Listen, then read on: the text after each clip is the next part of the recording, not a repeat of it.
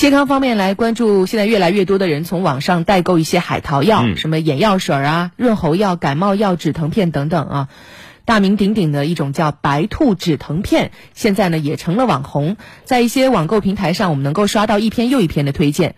不过最近这款代购界网红被科普大 V 发文怼了，说是其中含有的成分容易导致血小板大量减少。如此有人气的止疼片到底靠不靠谱呢？我们先来通过一段报道了解一下。记者打开小红书应用软件，搜索“白兔止疼片”，发现有不少亲测推荐。在评论中，不少网友都有服用白兔止疼片的经历。吃过蓝色两款都有效果。我是次次吃，不知道会不会对身体有什么影响。记者看到，这款止疼药分成四种包装，在代购们的分类里，基础款的管偶尔牙疼、头疼、痛经；蓝色包装的减少对胃的刺激；银色款见效最快；金色款是顶配，需要止住剧烈疼痛或者是长期吃止疼药的就选这款。这款药真的安全吗？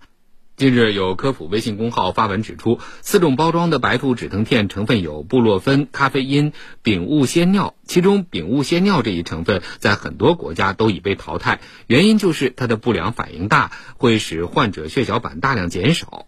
药剂专家也指出，丙戊酰尿目前在我国并未使用，相关副作用研究也为空白，安全性无法保证。丙戊酰尿呢，这个我们国内没有这个药的。文献上就没有研究，哎，这是完全不可控，可能是有一些这个抗焦虑的一些作用。一般来讲，它都会有点依精神依赖作用。这个用时间长够的时候不用的话，它反倒你各种症状会更加集中，更更厉害。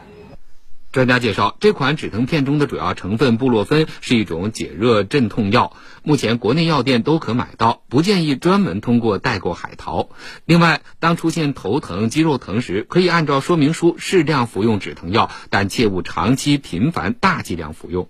尤其是像这个像非甾类抗炎药，副作用还蛮多的，但是报道比较多、比较集中的就是抑制血小板聚集，造成就是说凝血障碍，最好是在医生的指导下。